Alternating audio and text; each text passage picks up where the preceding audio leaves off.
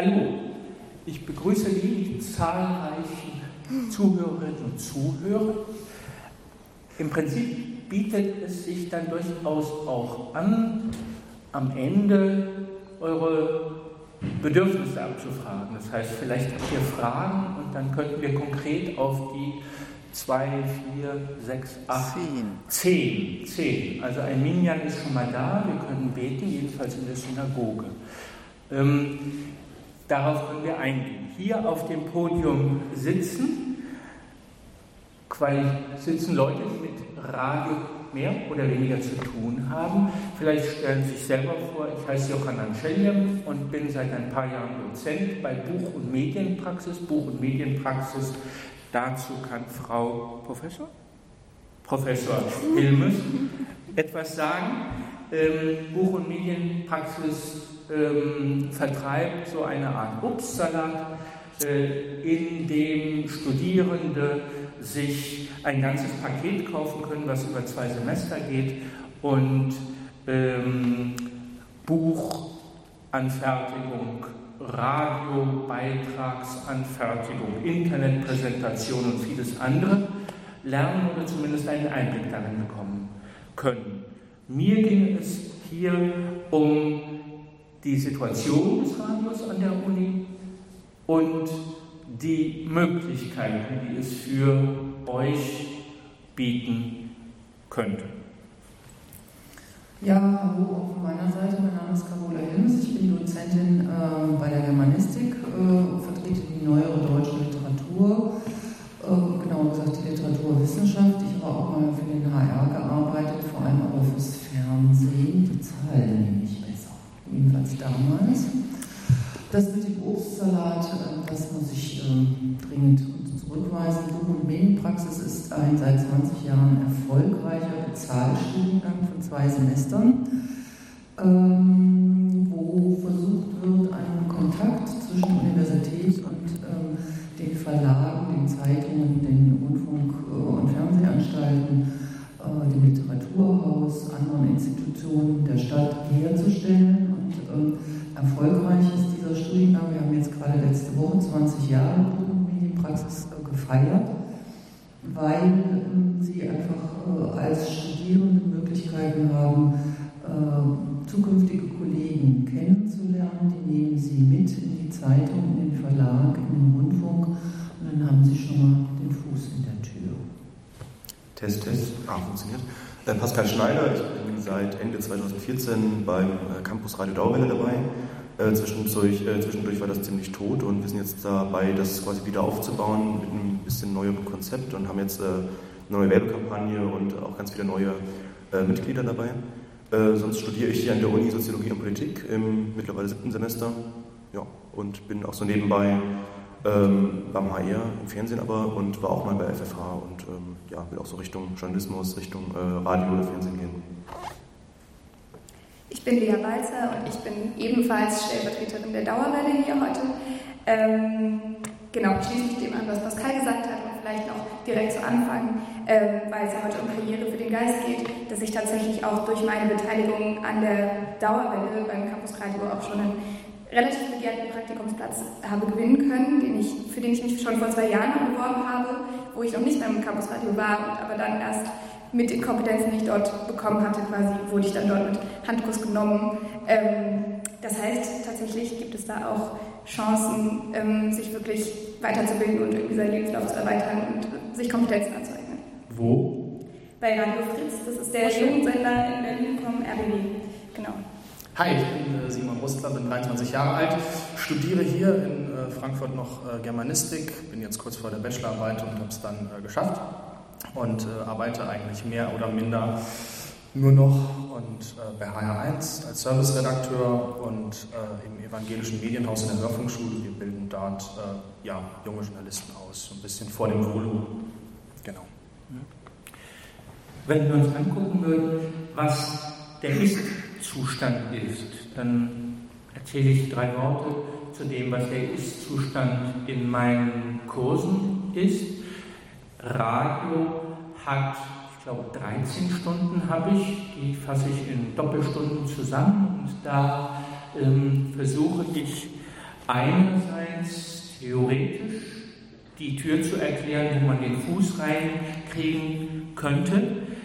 Ob wir Besuche machen oder nicht, das läuft dann eher in den freiwilligen Bereich im Hörfunk. Aber es ist einfach so mittlerweile, dass die Qualifikationsanforderungen gestiegen sind. Das heißt, wenn jemand zum Hessischen Rundfunk oder zu einem Hessischer Rundfunk ist ja öffentlich-rechtliche Anstalt schon mal, da ist der Anspruch schon derjenige, dass er einen Beitrag schneiden, aufnehmen können sollte, also eine ganze Reihe von Fähigkeiten und Fertigkeiten schon haben sollte.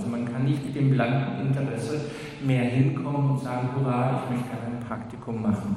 Insofern versuchen wir eine Spiel, versuche ich eine Spielwiese zu möblieren, in der die Studierenden sich mit dem, was Radio für sie sein könnte, das kann ja auch für jeden etwas anderes sein, jeder interessiert sich für einen anderen Bereich, hat auch eine andere Qualifikation, dies da einen Blick zu bekommen.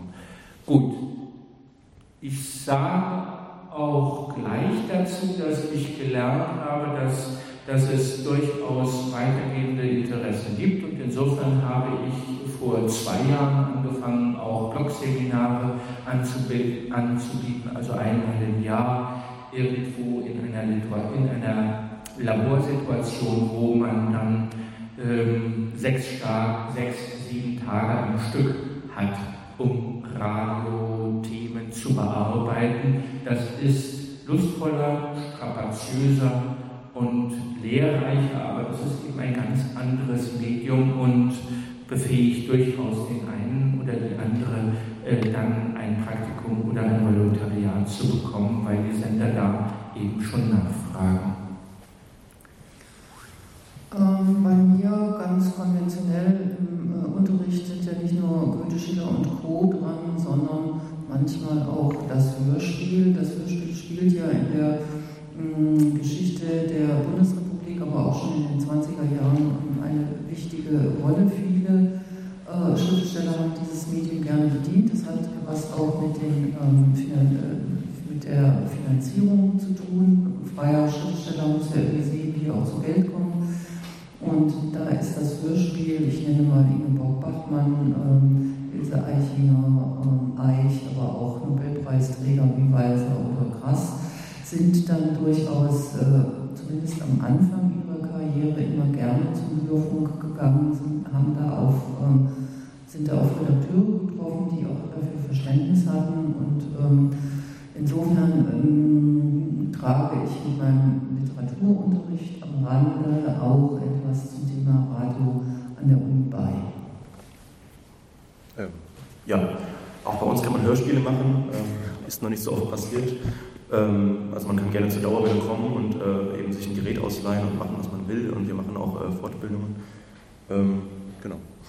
Vielleicht noch zum Ist-Zustand der Dauerwelle, ähm, wie Pascal es schon erwähnt hat. Die Dauerwelle ist das Campusradio, das vor einer Weile von Jahren, ich weiß nicht, ich schätzen so 2013. 2013, genau, ähm, mit sehr, sehr vielen Mitgliedern gestartet ist und ein großes Projekt war und dann aber zunehmend und wie wir jetzt auch die Erfahrung machen, total unter dem Generationswechsel von Studierenden einfach leidet, dass quasi immer äh, wenige Köpfe die Verantwortung tragen und wenn die dann aus dem Studium raus sind und die Uni verlassen, dieses Wissen verloren geht und dann neue Leute nachtröpfeln, aber quasi ähm, niemand so richtig da ist, der diesen Kern zusammenhält, weil immer so ein Durchlauf ist. Ähm, und deswegen sind wir auch gerade aktiv so ein bisschen dabei, ähm, quasi Nachwuchs zu, anzuwerben, zu fördern, den Leuten das auch mit an die Hand zu geben, wenn wir dann wieder weg sind, dass das dann eben nicht immer zusammenbricht und dass wir das gerade versuchen, wieder auch dem eine größere Dynamik zu geben, weil wenn das wirklich nur sehr, sehr wenige Menschen sind, die ähm, Campusradio machen, dann ähm, ist es dementsprechend auch, kann, hat man gar nicht so die Möglichkeit, das so wahnsinnig publik zu machen. Man kann nicht jeden Campus abdecken, überall Plakate aufhängen und irgendwie Werbung machen. Und je mehr Leute aber mitmachen, ähm, desto mehr gibt es so einen Schneeball, Schneeballeffekt. Und das ist gerade quasi das Projekt, das wir versuchen zu realisieren. Also ich finde es interessant, dass man bei Dauerwelle machen kann, was man will. Das Problem wird daran bestehen, man muss überhaupt erstmal lernen, was so die Technik alles äh, an Möglichkeiten bietet. Also insofern äh, kann ich nur alle Interessierten couragieren, dieses Fortbildungsangebot, von dem Sie gesprochen haben, auch äh, zu nutzen. Ich erinnere mich an meiner Zeit beim Hessischen Rundfunk, äh, da gab es natürlich noch Techniker, die dann dafür zuständig waren, die Interviews, die man mitgebracht hat, ähm, um zu spielen und dann die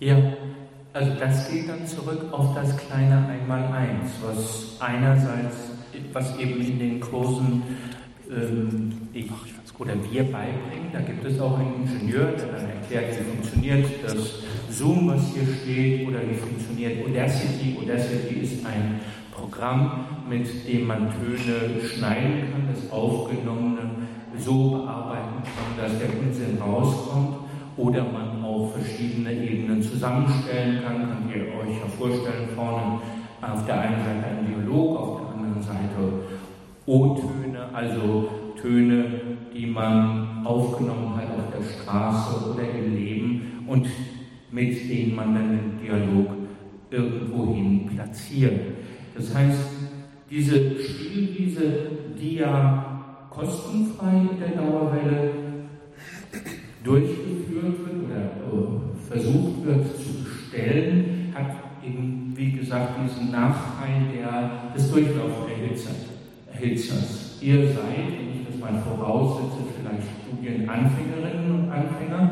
Das heißt, ihr kommt jetzt rein, habt Lust, euch mit Radio auseinanderzusetzen. Das ist das einfachste und das sinnlichste Medium, was einer alleine, einer alleine bedienen kann. Das heißt, ich kann mit, meinem, mit einem Indianer oder äh, einem anderen Menschen irgendwo in einem Kanu sitzen und mit dem ein unglaubliches Gespräch führen, was ja dann ein spannendes Interview ist, was ich anderen zugänglich machen kann. Beim Fernsehen brauche ich eine ganze Mannschaft oder ich muss mit viel mehr Elementen arbeiten. Das heißt, wenn ich, um mir das alles anzueignen, ein, ein Punkt, den ich sehr schade finde an der Universität, ist an anderen Universitäten viel, der ist an anderen Universitäten anders gestaltet, ist derjenige, dass in die Lehre oder in Praktika von Seminaren kaum Radio oder audiophone Beiträge eingewoben worden sind. Also man kann als Studierende durchaus nach Amerika fahren, geht dann in Los Angeles in ein Suburb oder ein Ghetto und äh, spricht äh, alle Sprachen, die man dort benötigt, kommt dann wieder und schreibt dann eine Hausarbeit. Aus meiner Sicht ist das auf der Ebene des 19. Jahrhunderts. Also Dokument, das Schriftdokument ist das Wichtige, aber das viel sinnlichere Dokument wäre ja das Radio. Man könnte ja ganz andere Dinge mitbringen mit einem ganz einfachen, ihr seht hier ganz kleine Geräte, die sehr gut sind, die immer besser werden und immer billiger werden. Und das wäre durchaus eine spannende Sache, wenn durch Studierende und Lehrende dieses Medium, das in der Praxis immer stärker abgefragt wird. Also Verlage wollen äh, audiovisuelle oder audiophone Beiträge ins Netz stellen, wenn das gestärkt wird, sodass die Studierenden mit diesen Fähigkeiten und Fertigkeiten versehen werden.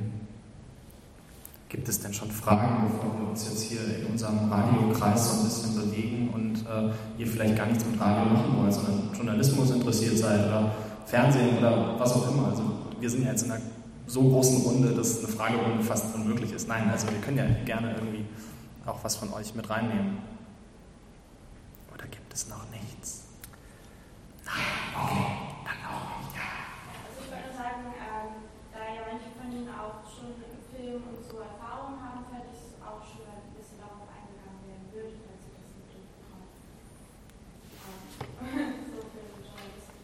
Vielleicht zu dem technischen Einspareffekt, was Sie gesagt haben. Ähm, ich finde es eigentlich gerade am Radio spannend, dass ich ähm, als Journalist auch äh, selbst technisch arbeiten kann, weil ich auch mich für die Technik interessiere. Bei anderen sieht es vielleicht ein bisschen anders aus. Aber ich äh, war selbst mal im Fernsehen bei einem Praktikum und ich habe mich da so ein bisschen hilflos gefühlt, wenn ich nur da stand habe die Fragen gestellt. Aber dann steht da ein Tonmann und eine Kamerafrau und ich weiß nicht so richtig, ob der Ton stimmt, ob das Mikrofon im Bild ist, weil das HR-Logo zu sehen muss, äh, zu sehen sein muss bei der Tagesschau ähm, und wie das, wie das Bild aussieht oder so. Also ähm, ich habe dann auch irgendwie gerne selbst eine Kontrolle ein bisschen drüber oder einen Einfluss darauf, wie das technisch funktioniert. Ähm, und dann beim Radio kann ich ja alles gleichzeitig machen. Das ist im Fernsehen ein bisschen schwierig möglich natürlich mit Kamera auf der Schulter und Mikrofon. Aber im Radio kann ich natürlich das Mikrofon halten, ich kann selbst hören, ob das gut klingt und ich kann es nachher schneiden. Natürlich auch mit anderen Leuten nicht absprechen. Aber ich finde das äh, gerade eben auch spannend, ähm, da selbst auch technisch mitzuarbeiten. Wir sind ja mittlerweile schon alle so weit, dass wir das eigentlich doch können. Also ich kann eigentlich so Interviews führen, das geht relativ easy. Also wir sind technisch mittlerweile eigentlich so weit, dass Fernsehen überhaupt kein, kein, kein, keine äh, Hürde mehr darstellt. Äh, was du sagtest, früher ja, äh, na klar, kamen, kamen wir ohne ein Riesenteam nicht mehr aus. Ähm, das war beim Radio immer anders, da war ich derjenige mit dem Mikrofon. Ähm, von daher finde ich sogar gar nicht so schlecht, dass wir keine Techniker mehr haben. Das verschnellert den Prozess im Zweifelsfall. Ähm, und jetzt sind wir eigentlich auf einem ganz luxuriösen Standpunkt, wenn wir äh, solche Wundergeräte in unseren Taschen alle haben und haben das Aufnahmegerät, die Kamera, äh, die Möglichkeit zu texten und es gleich ins Internet zu stellen. Bei uns die ganze Zeit direkt. Wir sind quasi der wandelnde Ü-Wagen. Äh, das ist was total Geiles. Ähm, und ich glaube, es ist noch gar nicht so richtig angekommen, dass man das eigentlich wirklich nutzen kann. Also dieses Mobile Reporting, was ja so schön heißt, kann eigentlich nur ein Riesending werden. Und vielleicht auch noch ähm, der Hinweis, um das noch ein bisschen breiter aufzufächern, dass wir ja an der Uni, und das ist vielen Leuten eben gar nicht so bewusst, aber das sind gute Möglichkeiten, ähm, nicht nur die Dauerwelle als Campusradio haben, sondern es gibt ja auch UTV als die, ähm, den Uni-Fernsehsender sozusagen, wo man sich auch ähm, einbringen kann in den Redaktionen, wo man die ganzen Sachen lernen kann. Ähm, und das ist einfach schade, dass diese Institutionen so ein bisschen eigentlich unbekannt eingeschlafen und nicht so viel genutzt werden. Ähm, es hat es ist auch okay, also es ist schön, weil wir können unser Ding machen und wir werden irgendwo niemanden kontrolliert und wir können völlig rumexperimentieren und so weiter. Aber ähm, es ist eben cool, glaube ich, für viele Leute, wenn das mehr Leute wüssten und mehr Leute wahrnehmen könnten, einfach weil es gute Angebote sind. Aber man muss auch realistisch sagen, dass Handyfernsehen oder so etwas, da kann man Kindergeburtstage mit bestreiten. Aber das hat nichts mit professionellem Fernsehen zu tun. Das ist nicht wahr, nee. Nein, das würde ich auf keinen Fall sagen. Also die ARD hat es vor einigen Jahren sogar ausprobiert und haben Sportveranstaltungen ausschließlich nur über iPhones gemacht. Das war verrückt. Also es war zunächst, es war 2012, wir sind gerade im Jahr 2017. Da hat sich noch viel getan, also sogar noch viel getan und das ging damals schon sehr, sehr gut und es war professionell. Ja, es kann professionell sein. Es ist ein Unterschied, wenn ein professionell ausgebildeter Kameramann ein Handy oder egal was ein Aufnahmegerät in die Hand nimmt. Aber wenn ihr ein Aufnahmegerät in die Hand nehmt, dann ist es Kasperle-Theater. Dann hat das nichts damit zu tun, dass ihr irgendeine Qualifikation äh, für irgendeinen Sender hättet, weil ihr dann von euren, äh, es gibt wildes, spannendes, kluges Kino. Vielleicht kommt irgendein Begnadeter da nach Hof und hat dann seinen super Underground-Film zu haben in den 70er Jahren als erfolgreiche Filme angefangen. Aber es hat nichts mit einer Qualifikation zu tun, die ihr für den Lebenserwerb nutzen könnt. Und das ist ein Unterschied zum Radio. Wir können, ich habe eh meine Last, äh, zu erklären, was der Unterschied ist zwischen Schreibtexten und Sprechtexten. Das heißt, ich habe eh meine Last, den Studierenden zu erklären, wie sie in ein Mikrofon reinsprechen sollen. Ich habe eh meine Last, ihnen zu erklären, wie sie, wie eine Ästhetik eines Interviews aussieht, eines Beitrages aussieht, eines Overalls. Das heißt, das ist aber das, ist aber das kleine Einmaleins, womit ich niemanden verschrecken will. Und äh, Pascal und Lea waren locker auf einem Seminar von acht Tagen. Also Lea ist ein bisschen früher weg. Aber das heißt, da haben sie einiges gelernt. Und das muss man genauso, na gut, vielleicht wie man beim, wie man Fahrradfahren lernen muss oder Autofahren. Das heißt, da äh, möchte ich nur sagen, man soll sich nicht die Illusion machen, technisch könnte man mit den Handys, eine Öffentlichkeit herstellen. Das ist ja dann auch noch politischer Aspekt, der ist sehr wichtig. Ihr seid Studierende, ihr habt Interessen und ihr habt Probleme. Es ist eigentlich albern, dass ich das erzähle. Ihr wollt oder könntet euch artikulieren und könntet sagen, okay, die Wohnungen in Frankfurt sind zu billig, wir möchten gerne mehr zahlen oder äh, wir möchten mehr Springseile haben oder ich weiß nicht was. Politische oder sonstige Forderungen. Dazu taugt das Radio, um das zu veröffentlichen. Hört das dann noch jemand? That's the point. Wir haben CDs gemacht mit den Produkten unserer Arbeit dieser Woche mit Radiobeiträgen, sehr fantasievollen Radiobeiträgen aus der Schweiz. Und ich weiß, wie heißt das? Essen und Trinken oder so? Da gibt es ein Café. Also es gab dann äh, Initiativen dort, diesen Café im HZ, im Hörsaalzentrum, diese CD zu geben und dass sie das spielen zu einer bestimmten, zu einer bestimmten Zeit. Man kann, wenn Interessenten da sind, damit dann auch Ereignisse bespielen und auch eine Öffentlichkeit schaffen, wo man schauen kann, okay, wird das, ähm, ist das interessant? Nach Bremen eingeladen worden, als ich mal den Preis gekriegt habe für ein, ein Feature. Das ist eine Dokumentarfilm ohne Bild ähm, und da haben die Leute in einem großen Raum gesessen und sich das angehört. Also es gibt eine Öffentlichkeit, wir haben alle was bezahlen müssen. Und mein Spaß war es dann, als sie alle aufgehört haben zu essen, weil das Feature ihnen den Appetit verschlagen hat, weil es um den Ausschlussprozess. Aber das ist ein sinnliches Vergnügen, was ein bisschen durch das Fernsehen zurückgedrängt worden ist. Ich argumentiere aber nicht gegen das Fernsehen, sondern für mehr mediale Offenheit an der Universität.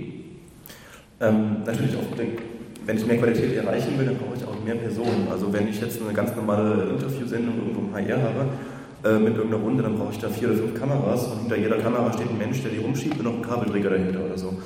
Ähm, aber jetzt die ganzen Nachrichtensendungen, die Hessenschau zum Beispiel, die Tagesschau und heute schon halt sowieso, laufen mittlerweile alle vollautomatisch. Die Kameras fahren selbst dahin, wo sie hin müssen, weil es ist sowieso immer dieselbe Kameraführung. Ähm, das meine ich ja auch äh, gar nicht so, dass ähm, es niemals wieder Kameramänner, äh, Kameraleute oder so brauchen würde. Ähm, aber bis zu einem gewissen Grad macht es auch, auch äh, für den Journalisten oder die Journalistin selbst ähm, Spaß, auch äh, technisch einzugreifen. Also wenn ich jetzt ähm, ganz normales Nachrichtenstück schneide, dann brauche ich da keine großen Effekte drin, ich brauche keine 3D-Animationen im Fernsehen oder im Radio, irgendwelche besonderen Soundeffekte, ähm, sondern ich mache einfach nur harte Schnitte oder äh, achte ein bisschen drauf, wie das dann läuft. Und dann, ähm, ja, also ich finde es dann auch einfacher, wenn ich dann irgendwie selbst weiß, wie das funktioniert. Und ich sitze nicht nur daneben und mache irgendwelche Anweisungen. Ähm, so habe ich das gemeint. Aber wenn es dann komplizierter wird, natürlich, dann noch ein spezieller Cutter dazu oder wie. Ähm, das ist irgendwie Abwägungssache, finde ich.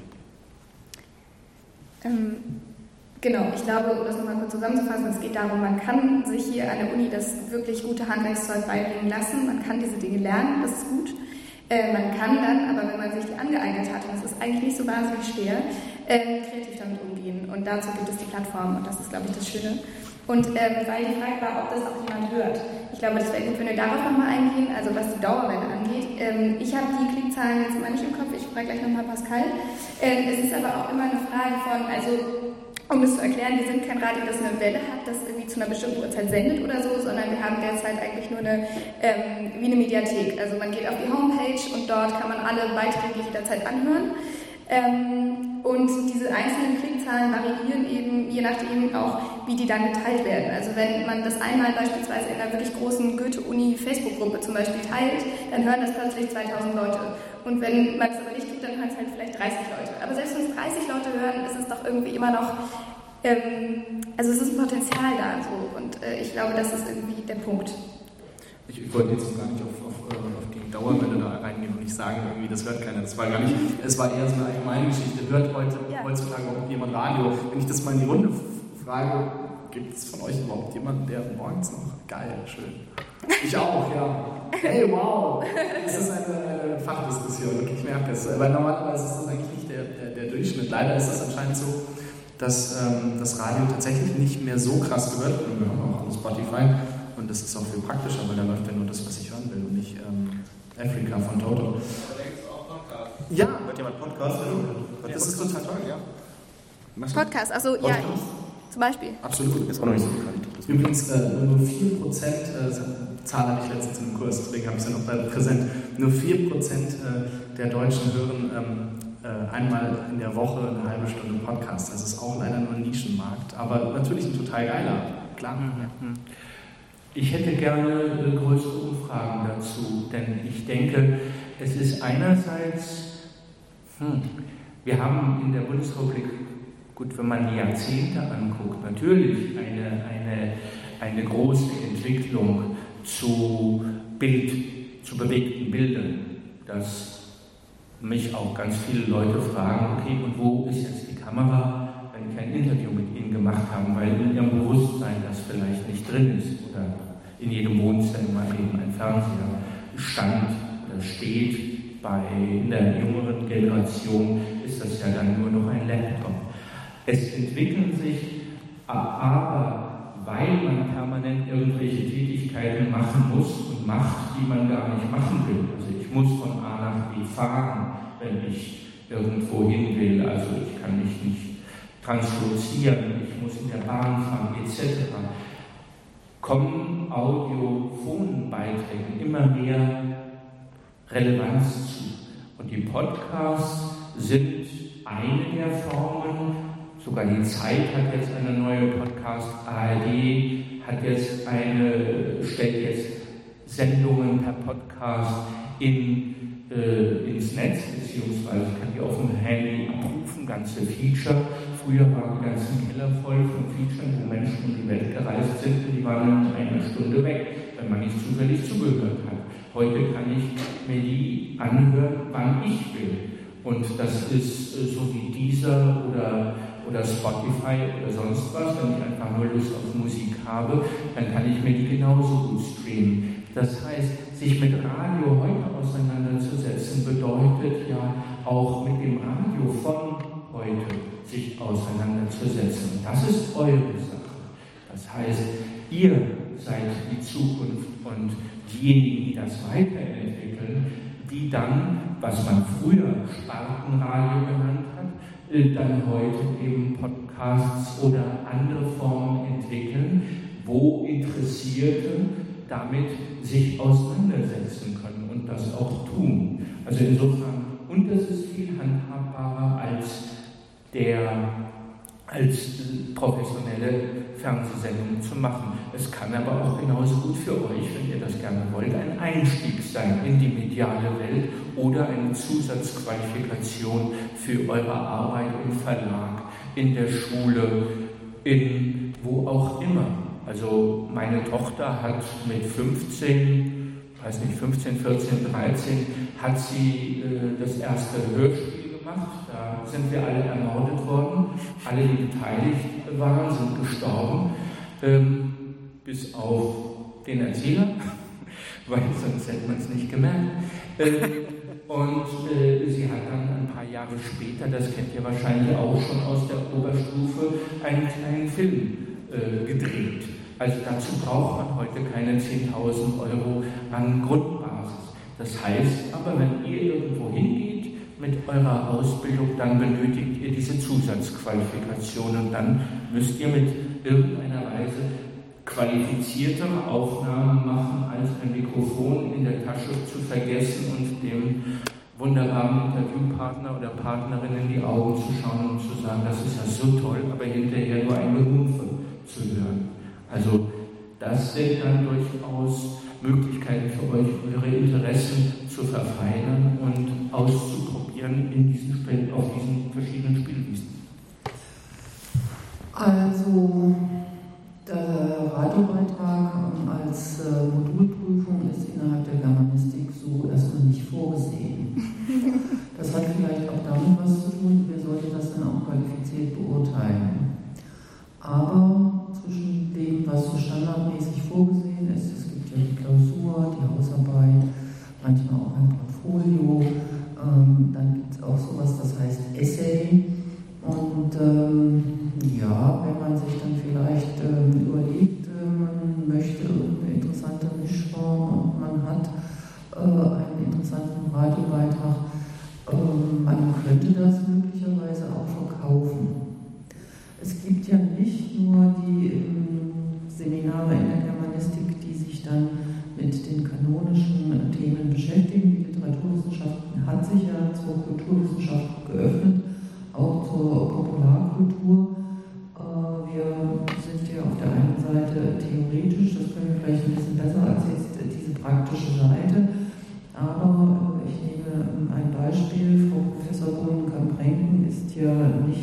Leiterin des Hochstifts und des Güterhauses hier in Frankfurt, sondern auch ordentliche Professorin hier bei uns am Institut. Ähm, und äh, die Studierenden, die sie hat, die nimmt sie dann auch mit ins Hochstift, die werden dann da konfrontiert mit Archiv, die werden eingebunden in die Planung von ähm, Ausstellungen. Und ja, das ist ein kleiner Kreis und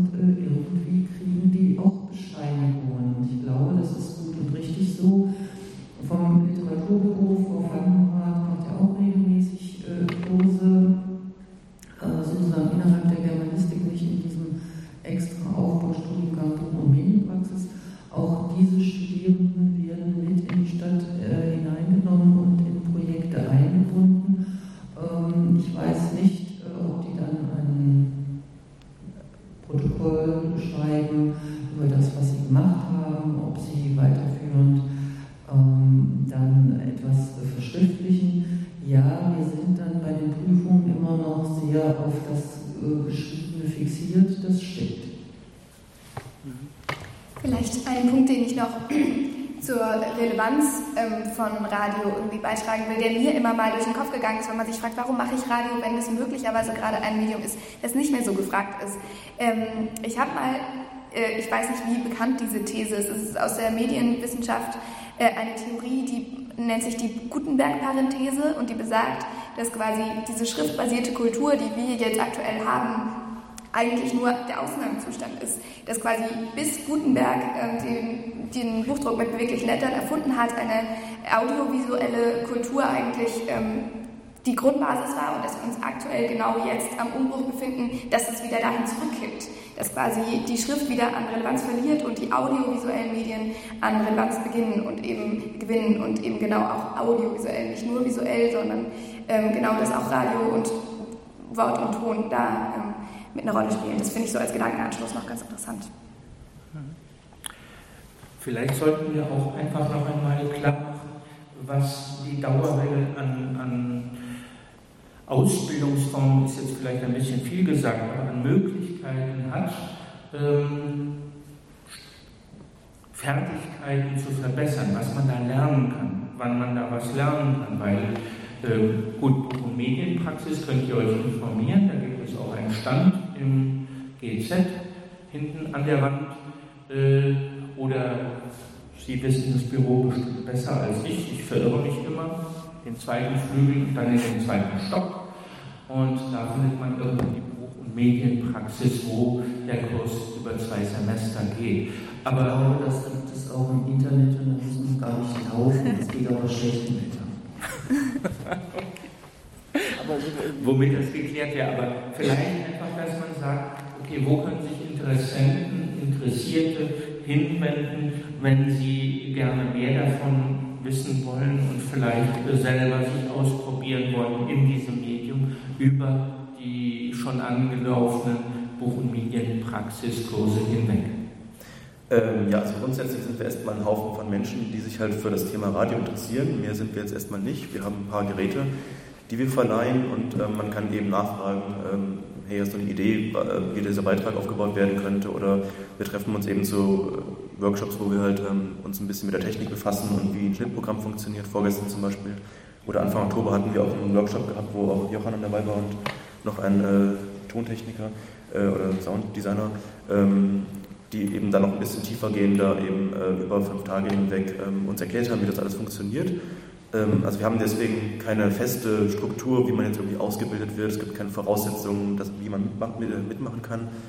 Ja, und ähm, es können quasi alle kommen. Wir haben eine Website, ähm, radiodauerwelle.de, findet man bestimmt auch über Google. Und wir sind auch eine offizielle Initiative äh, der Goethe-Uni. Und ähm, ja, die ganzen Termine stehen alle online. Ähm, wir haben so eine Art Redaktionssitzung immer mal oder halt irgendwelche organisatorischen Treffen oder technischen Workshops und so weiter, ähm, je nachdem, was wir dann eben gerade vorhaben. Ich glaube, wenn ihr in den Journalismus wollt, dann ist es sinnvoll, an so Sachen wie in der Medienpraxis teilzunehmen, weil bei, äh, beim Uniradio dabei zu sein. Aber ganz wichtig ist, dass ihr Macht und Bock darauf habt. Weil, und das hat Jochen vorhin auch schon gesagt, wir brauchen gute Leute. Wir brauchen gutes Personal. Und gutes Personal entsteht nicht einfach so in der Uni und mit der Bachelorarbeit. Ja, danach ist, es, ist man noch nicht ausgebildeter Journalist. Das ist vielleicht irgendwann mal nach dem Volontariat so was. Ähm, und es ist ganz, ganz wichtig, dass ihr Macht, Macht, Macht und Bock darauf habt. Weil das ist das, was euch am Ende was bringt. Dass ihr lernt, auch aus euren Fehlern lernt und daraus erkennt, okay, ja, ich habe irgendwie ähm, am Ende gar nicht mehr so viel Bock auf Radio, sondern mir liegt äh, online total. Ja? Kann ja sein, dass das sich ein bisschen wandelt. Weil, sagen wir ehrlich, nur noch Radio werden wir uns in, also in meiner Zukunft nicht mehr machen. Auf gar keinen Fall. Also ich, das, das ist vorbei.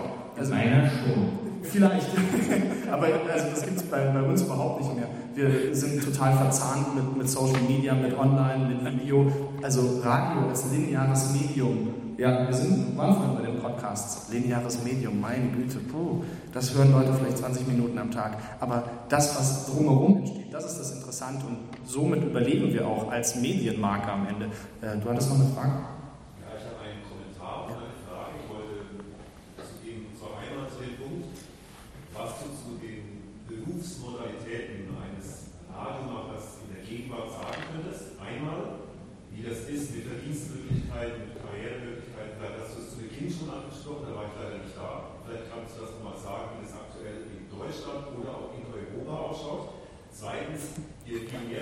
Stichwort Podcast, mir fallen da zwei Sachen ein. Also es gibt ganz viele Podcasts geben und zwei Sachen, die ich ganz interessant finde. Vielleicht kennt ihr die, vielleicht könnt ihr sie kurz kommentieren, falls ihr sie kennt. Und zwar einmal in der intellektuellen Szene wird der sogenannte Ken FM gerne angeguckt und diskutiert und manchmal auch kritisiert. Ich kenne ihn. Ich würde gerne mal wissen, was da passiert ist. Und das zweite ist auch eine Podcast-Reihe, die ich sehr interessant finde, die ich entdeckt habe vor einigen Jahren SR2 Kulturradio, Fragen an den Autor, die läuft seit etwa 1969. Jeden Sonntag wird ein Autor zu seinem Buch 55 Minuten lang befragt und man kann da fast schon die Zeitgeschichte ablesen, egal ob Naturwissenschaften, Geisteswissenschaften, Bewegungen der ganzen Welt. Was du dazu sagen würdest, ähm, wie viele Leute sich das anhören. Also ich weiß zum Beispiel von Fragen aus an den Autor, dass es einige 10.000 sind, die das live hören und dass es dann Podcast-Klassiker, vielleicht nochmal einige Zehntausend. Ein Kumpel von mir ist Professor, dessen Buch wurde interviewt und er sagte mir, dass danach die Verkaufszahlen für das Buch im dreistelligen Bereich angestiegen sind. Das ist ein bisschen kompliziertes Buch, aber es ist die Mittelschicht. Wenn einige 10.000 zuhören, bei 80 Millionen Einwohnern, wie groß ist der Prozentsatz und wer kennt diese Podcasts? Also wie gesagt, ein sehr intellektuelles Podcast. Wenn du dazu zu den Modalitäten des Radioreporters in Deutschland, in Europa was sagen könntest und so vielleicht KLFM oder Fragen an Autor. Ich fange am besten gleich mit den, mit den Verdienstmöglichkeiten an. Ähm, die sind, und das mögen uns, glaube ich, alle eigentlich nicht so gut wie in der PR. Also wir Journalisten neigen ja immer dazu, dass man die ein bisschen in die PR-Richtung schiebt. Ähm, wir sind keine PR-Leute und verdienen leider auch nicht so viel wie die. Ähm, von daher, wenn ihr jetzt vor der Entscheidung steht, mache ich ein, ein, ein journalistisches Volontariat oder ein, ein ja, PR-Volontariat, ihr verdient im PR-Volontariat bestimmt Tausender mehr. Das ist am Ende eine Glaubensfrage, was ihr wollt, was ihr für euch wichtig, was für euch wichtig ist. Ähm, allerdings jetzt nur in der Ausbildung. Wenn wir jetzt weitergehen und sagen, ja, na klar kann man damit leben. Also, Johanna. ich bin noch nicht so weit.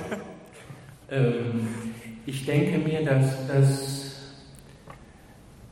also wir sprechen ja nicht über, also ich kann nichts zu den Statistiken sagen. Ich kann sehr wohl sagen, dass, äh, es gab, ich habe Zeiten erlebt, wo ganze Redaktionen sich für jeden Mitarbeiterin und jeden Mitarbeiter einen grauen Kittel gekauft haben und dann in den Keller gegangen sind und die Bänder aus ihren, die Bänder von ihren Sendungen hochgetragen haben, weil sie die retten wollten, weil die Tonbänder ähm, in den Müll kamen. Das hat sich verändert. Also es gibt ähm, sehr viele Podcast-Angebote, mittlerweile auch ein zentrales Das heißt ARD, Punkt, Punkt, Punkt. Das kam heute, da kam heute eine Werbung, das kann ich euch nachher nochmal sagen. Aber es ist egal. Das heißt, für jeden, für jedes Interessensgebiet findet ihr äh, bestimmte weil sie wenig kostenintensiv sind, dann auch sehr inhaltsintensiv sein können. Das heißt, man kann sich dann informieren über das, was einen interessiert. Das andere, was man mit, das andere, was das Geld betrifft. Wir sprechen ja glücklicherweise oder leider, das liegt am Naturell, nicht über Beamtenlaufbahnen, wo man sagen könnte, okay, als zumal die Beamten abgebaut werden. Grundschullehrer gibt es auch wahrscheinlich zunehmend freie Lehrer. Im Journalismus ist das extrem. Da gibt es vielleicht noch 1, 2, 3, 4 ähm, Festangestellte in einer ganzen Abteilung. Die 30 anderen sind frei. Die dürfen sich dann zwar auch vielleicht ein Akteur nennen, wenn äh, sie irgendwas verwalten oder irgendwas im Namen der Anstalt erzählen, aber sie werden abgerechnet wie die Kabelträger auch.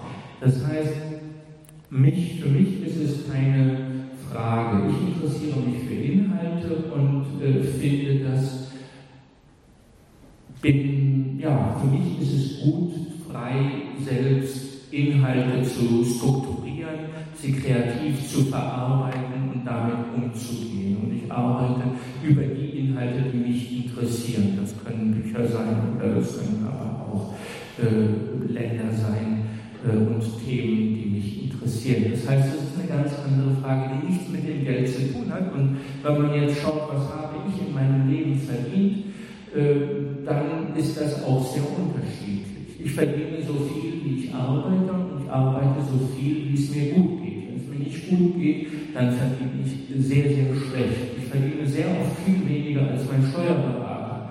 Also man kommt mit diesen 80 Euro pro Stunde als Sachbearbeiter viel besser weg als so ein Journalist. Wenn man schaut, im Doppelkopf zum Beispiel, so nennt man eine Stundensendung, die es im Hessischen Rundfunk gibt, da kriegt der Journalist 400 Euro.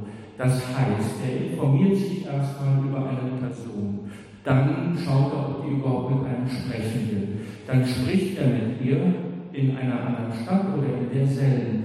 Dann putzt er das, also 300 Schnitte, 500 Schnitte, ist nicht richtig außergewöhnlich. Ihr werdet euch wundern, wie viele Äs manche in ihren Sätzen unterbringen, auch wenn man denkt, sie würden flüssig reden. Und Okay, und dann putzt er das auf die Länge, die das haben muss, nämlich Wortlänge von 48,20. So, und für all das zusammen bekommt man 400 Euro. Das rechnet wenn man nur einen Doppelkopf macht. Ein Doppelkopf im Monat, dann ist man wahrscheinlich bei Hartz IV. Aber wenn ich mich interessiere für Zusammenhänge und wenn ich sage, der Mann ist wichtig, oder äh, die Frau wollte ich kennenlernen oder ich mache jetzt was über die Bahnhofsmission. Also gut, dann habe ich damit den Zugang. Der setzt sich mit mir zusammen hin und redet drei Stunden mit mir. Dann befrage ich die Obdachlosen und dann mache ich ein Feature darüber, weil ich das will und weil das für mich aus meiner Sicht ein brennendes Thema ist. Dann ist das interessant. Oder wenn Lea sagt, okay, du guckst schon, ich will ins Theater gehen und ich kann die Privilegien des Radios nutzen, um dieser Leidenschaft und diesem Interesse zu folgen. Natürlich frage ich mich oft, welcher Mensch hat mir jetzt diesen Auftrag eingebraucht. Ich will ja viel lieber ein Glas Wein trinken, mich zurücklehnen und dann in Ruhe einschlafen nach eineinhalb Stunden, nicht an dem dritten.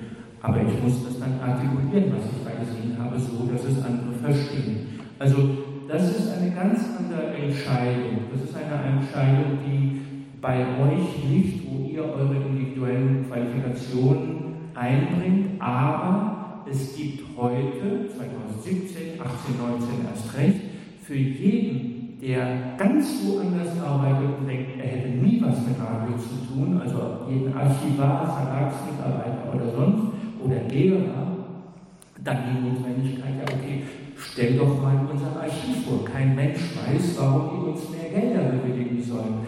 Ja, dann musste man vielleicht irgendwas über die Handschriften erzählen, die man hat. Und dann ist man wieder beim Radio gelandet, dumm gelaufen ähm, ich meine, man kann ja die Frage nach dem Geld auch nicht völlig marginalisieren. Das ist ja schon eine Frage, wenn man irgendwie davon leben muss und wenn man sich überlegt, will ich diesen Berufsweg gehen oder nicht, dann ist das eine Frage. Also deswegen würde ich nicht sagen, es geht nur darum, ob einen das inhaltlich interessiert. Man möchte das schon auch wissen, das geht mir auch so. Und ich kann jetzt nur mal direkt den Eindruck weitergeben, den ich bei meinem Praktikum gerade gewonnen habe. Das ist ein sehr großer öffentlich-rechtlicher Radiosender in Berlin für Einsteiger. Also die meisten Leute, die dort arbeiten, sind zwischen 20 und 35.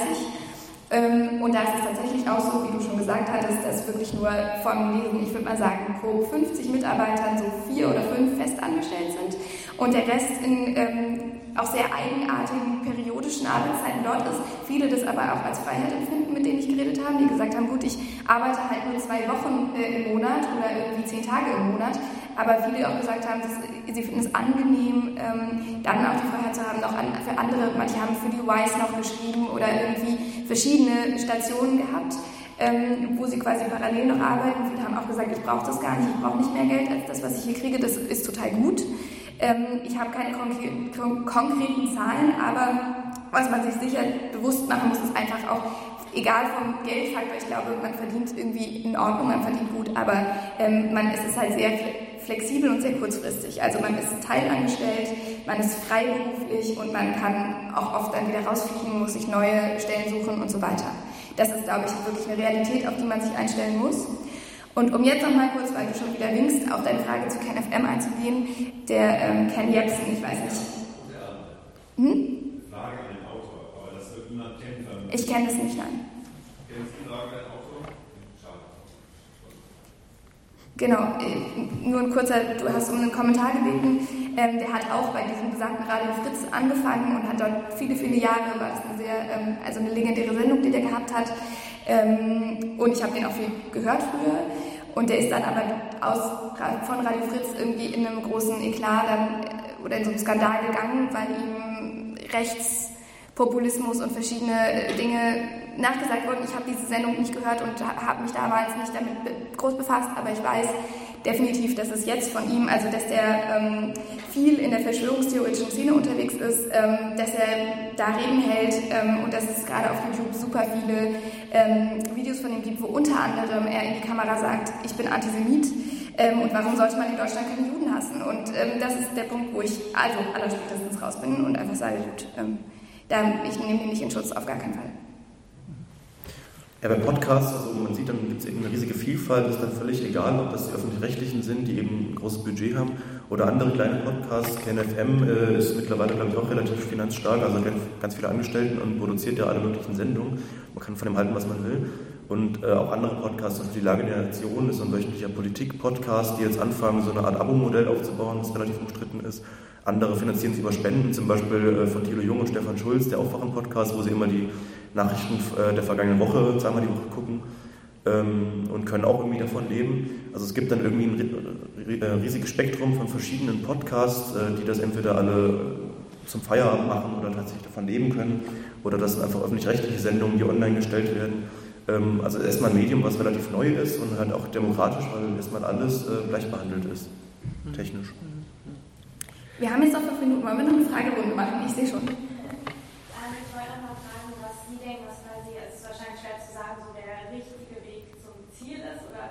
hm. das manchmal so ein bisschen. Äh, man hört, dass äh, Journalisten aus allen möglichen Und ich ich studiere Sozialwissenschaften und interkulturelle Beziehungen, stand aber vorher so vor der Frage, mache ich jetzt irgendwas mit Medien, mache ich ein Thema, was mich interessiert. Ähm, Gerade jetzt auch so Richtung Radio muss man auch gewisse Kenntnisse, wie Sie gesagt haben, mitbringen.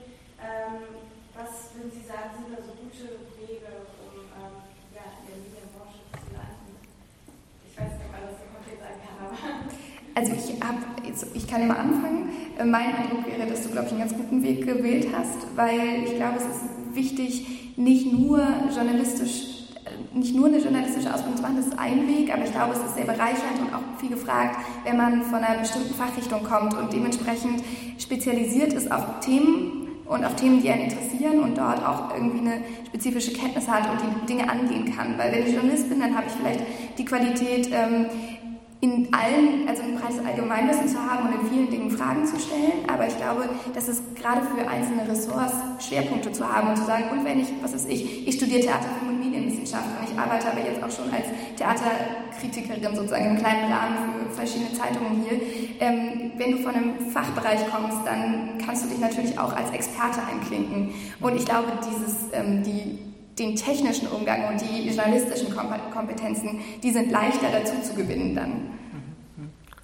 Ich denke, das ist der Vorteil, also auch bei allen kritischen Bemerkungen dazu, was jetzt professionell oder nicht professionell ist. Das ist der Vorteil an der Dauerwelle, Entschuldigung, das ist der Vorteil an der Dauerwelle, genauso wie bei Buch- und Medienpraxis an, der, an den Kursen. Der Vorteil ist, dass man dann nur sich selbst mitbringen muss dann bringt man sich selbst mit, wenn man das gerne möchte. Und dann kommen ganz unterschiedlich qualifizierte Menschen zusammen, die sich mit einem Produktionsprozess auseinandersetzen, also diese Brötchen backen lernen. Und dazu brauchen sie Zutaten und dazu äh, benötigen sie dann auch äh, die Auseinandersetzung. Radio ist vielleicht mehr noch als Fernsehen, Fernsehen ist es auch, wenn man im Bild steht, ein körperliches Lernen. Das heißt, es hat was mit der Stimme zu tun, es hat was damit zu tun, äh, sich mit Themen auseinanderzusetzen und wie schon gesagt worden ist, man muss es machen. Man merkt es erst, wie bei, weiß nicht, mir fallen nur alberne Beispiele rein, wenn ich Seilspringen äh, können will, dann nutzt es vielleicht ein bisschen, wenn ich Filme dazu ansehe, aber ich muss es einfach machen. Beim Radio ist es noch viel mehr. Also ein ehemaliger Freund hat mir 17 Mal ein Programm erklärt. Äh, nicht, dass ich es nicht begriffen habe, aber ich kann es einfach nicht, weil er kann es wunderbar und ich habe immer mit dem Kopf gelegt und es nie selbst gemacht. Die anderen Programme kann ich beherrschen im Schlaf, weil ich andauernd mit arbeite. Also Radio, ihr habt hier die Möglichkeit, eure, euch in euren Fachbereichen, in euren Fachgebieten medial erweitert auseinanderzusetzen. Und was meine, was meine Überlegung an euch wäre, ihr könnt dann zu euren Lehrenden gehen und sagen, guten Tag, und ich habe diesen oder jenen Schriftsteller, der sich vielleicht als Erzähler betrachtet, man könnte auch Bodo Kirchhoff, der sich nicht als Erzähler betrachtet, äh, besuchen, hat man noch bessere Karten, wenn man ein Mikrofon dabei hat und dann sagt man, guten Tag, Herr Kirchhoff, äh, können wir mal über Ihre Jugend sprechen. Ich möchte gerne da eine kleine Sendung über Sie machen. Sonst fliegt man hoch raus und hat gefälligst seine Bücher gelesen zu haben, aber mit dem Mikrofon öffnen sich viele Türen und wenn ihr seht, das macht euch Spaß, dann ihr sagen, okay, ich arbeite für die Dauerwelle und ich kenne nicht einen Beitrag, der abgelehnt worden ist in der Dauerwelle, egal welche technische Qualität er hat und ich halte mich da zurück, ich habe da überhaupt gar nichts zu sagen, was da passiert. Und es passiert einiges. Das heißt, ihr habt hier die Möglichkeit zu spielen, und euch auszuprobieren in diesen Bereichen. Es ist auch so bei meinen Kursen, also um den Druck rauszunehmen, es gibt die Note 1 und die Note 2 und das war's dann. Bei drei abgegebenen Arbeiten gibt es die Note 2. Meine Tochter ist anderer Meinung, die sagt, du musst denen 5 geben, wenn das 0 sind. Aber gut, ich weiß auch nicht genau, ob es gut ist, jemandem eine 2 zu geben, wenn er wirklich überhaupt nichts kann. Aber ich möchte einfach diese Spielwiese erhalten. Das heißt also, da habt ihr die Spielwiese in der Dauerwelle und da könnt ihr es ausprobieren. Ich glaube, wichtig ist, dass du studierst, worauf du Bock hast. Weil sonst bringst du es nicht zu Ende. Und auf Karriere zu studieren und sich durch irgendein Vivi-Studium zu quälen, das, das, bringt dir, wenn du im Journalismus arbeitest, am Ende nicht unbedingt mehr. Ähm, man sagt ja so schön, wenn du, wenn du journalistisch arbeiten willst, dann studier bitte alles, aber nicht Journalismus also Journalistik, ähm, weil das lernst du am Ende eh. Ähm, und ich glaube, so würde ich es auch handhaben. Mach, probier dich aus. Ähm, das kann äh, das Uniradio sein. Ich habe damals bei der Hörfunkschule was gemacht. Das sind so Projekte, wo dann äh, Leute von FFH waren. Das ähm, für zwei Wochen lang dich richtig coachen und man baut da so einen UKW-Sender auf, das heißt Sommerakademie. Ähm, und äh, da wird man quasi die ganze Zeit einem Radiobetrieb richtig integriert und äh, bekommt permanentes Feedback. Das fand ich immer sehr, sehr hilfreich, hat mir sehr viel gebracht. Ähm, probier dich aus und studier fertig, das ist sinnvoll, glaube ich. Ähm, aber was du fertig studierst, ist völlig egal. Auch ähm, als Videojournalist? Ja. Okay, weil ich dachte, dass es ja noch ein bisschen technischer ist quasi, aber wenn man also eher so Richtung Videoredakteur ist. Das ist alles lernbar. Also das ist, das ist kein Hexenwerk. Ähm, du musst irgendwann mal journalistische Grundkenntnisse lernen. Also äh, jetzt mal abgesehen von den W-Fragen, ja, ähm, dass es halt auch irgendwie ästhetisch, etwas Ästhetisches gibt, ein auch ästhetisches Hör- und Sehempfinden von Menschen, das lernst du sehr schnell. Also spätestens, wenn du irgendwie ähm, mal bei einer Redaktion einen, einen Beitrag abgibst, ähm, da werden die dir schon sagen, der sieht aber ein bisschen komisch aus. Ähm, und es gibt bei, bei, Video wie bei Radio Techniken und das ist ein Handwerk. Deswegen, also es ist wirklich ein Handwerk. Das kann man lernen, das muss man nicht studieren ähm, und das wird dir beigebracht. Spätestens im Volontariat. Vielleicht ist es ein Ticken zu spät, also vielleicht ein bisschen vorher schon ausprobieren, weil sonst ist die Hürde, da reinzukommen, könnte dann ein bisschen schwierig sein. Aber ähm, ich glaube, wir haben ganz viele Möglichkeiten hier an der Uni, hier in Frankfurt, ähm, um das zu machen. Schließen wir die Runde oder gibt es noch Fragen? Möchte noch jemand was ergänzen von irgendeiner Seite? Na, ich muss noch nachliefern. Ich muss liefern. Ähm, bei den 150.000 Podcasts, die es gibt, gibt es jetzt einen neuen, der heißt ARD Audiothek. Und gut, eine Aufgabe, äh, die ich äh, heute anhören muss, ist diejenige gewesen, eine Minute lang über einen Podcast der eigenen Wahl etwas zu erzählen. Und ich bin neugierig, weil es werden dann 30 neue Podcasts für mich sein, äh, die da auftauchen. Und es lohnt sich durchaus da hineinzuhören und dann sieht man einfach, was fesselt mich und warum fesselt mich das. Wann kommt der Ton und wann spricht er darüber und wie hört sich das an. Also das kann ein Einstieg sein. Aber ich freue mich, wenn ich euch irgendwo wiedersehe und ich freue mich, wenn die Uni mehr zu machen würde. Ich habe noch eine Kleinigkeit, äh, weil wir die ganze Zeit in, äh, in unserer öffentlich-rechtlichen Blase uns hier bewegen. Es gibt auch tolle Privatsender, bei denen man auch wahrscheinlich niedrigschwelliger einsteigen kann. Also beim HR einsteigen, das geht auch, ist aber aufgrund einer anderen Bewerberlage ein bisschen anders. FFH hat eine tolle Ausbildung, also auch dafür, äh, da lohnt es sich auf jeden Fall mal Praktika zu machen, freie Mitarbeit zu machen. Ähm, also nicht nur Scheuklappen auf die Öffis haben. Die sind toll und ich bin ein großer Verfechter der öffentlich-rechtlichen, ich liebe die, aber ähm, es gibt auch Privatsender. Ich weiß nicht, wie es im Radio ist ähm, bei den Öffentlich-Rechtlichen. Ich war selbst beim FFH-Studio in Fulda und ich konnte fast jeden Tag echt mit dem Dienstwagen im ganzen Landkreis umfahren, habe Interviews geführt, äh, Beiträge geschnitten und so weiter. Ich durfte dann nur für mich einsprechen, leider ist halt so. Ähm, aber es war extrem spannend, halt dann schon mal technisch alles Mögliche zu machen. Ist das beim Öffentlich-Rechtlichen auch so, als Praktikant zum Beispiel? Auf jeden Fall, klar, okay. kannst du natürlich. Ja. Genau, also ich kenne es aus dem Fernsehen, da darf man halt nicht so viel machen natürlich, aber es ist halt Fernsehen. Kommt immer auf die Abteilung an. Ja, natürlich Uniradio nochmal, also wir sind nicht nur ein Haufen Menschen und haben vier Geräte, sondern wir bauen gerade auch eine Sprechkabine, die mal ein Studio werden könnte, also wir sind gerade echt dabei zu wachsen und wenn ihr Lust habt, dann kommt einfach vorbei, äh, könnt eine Mail schreiben vorher, äh, gerne an redaktion.radiodauwelle.de. Steht alles auf der Homepage. Oder auf der Homepage gucken.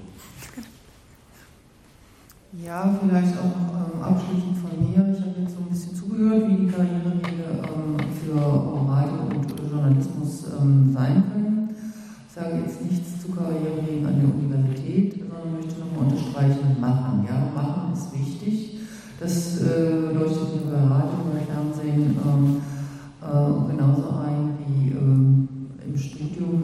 Studium. Da ist dann vor allem das Lesen. Auch das Lesen muss man tun, so wie das Essen und nicht immer nur darüber sprechen. Eine Frage, Marie? Bei dir? Ähm, ach so, äh, weil äh, Sie eben die Chancen allgemein so ein bisschen angesprochen hatten bei den öffentlich-rechtlichen. Denn das so? Wahrscheinlich haben die ziemlich viel Bewerberzahlen so, ne? Also, Ich weiß es nicht. Also äh, ich stecke nicht in diesen Gremien drin, das kann ich dir nicht sagen. Ähm, ähm, natürlich ist die Bewerberlage hoch und ich würde sagen, ähm, dass die sich in den, letzten, in den letzten Jahren eher verkleinert hat. Und das heißt aber nicht, dass es besser ist, sondern dass gerade jetzt gute Leute auch viel mehr gebraucht sind.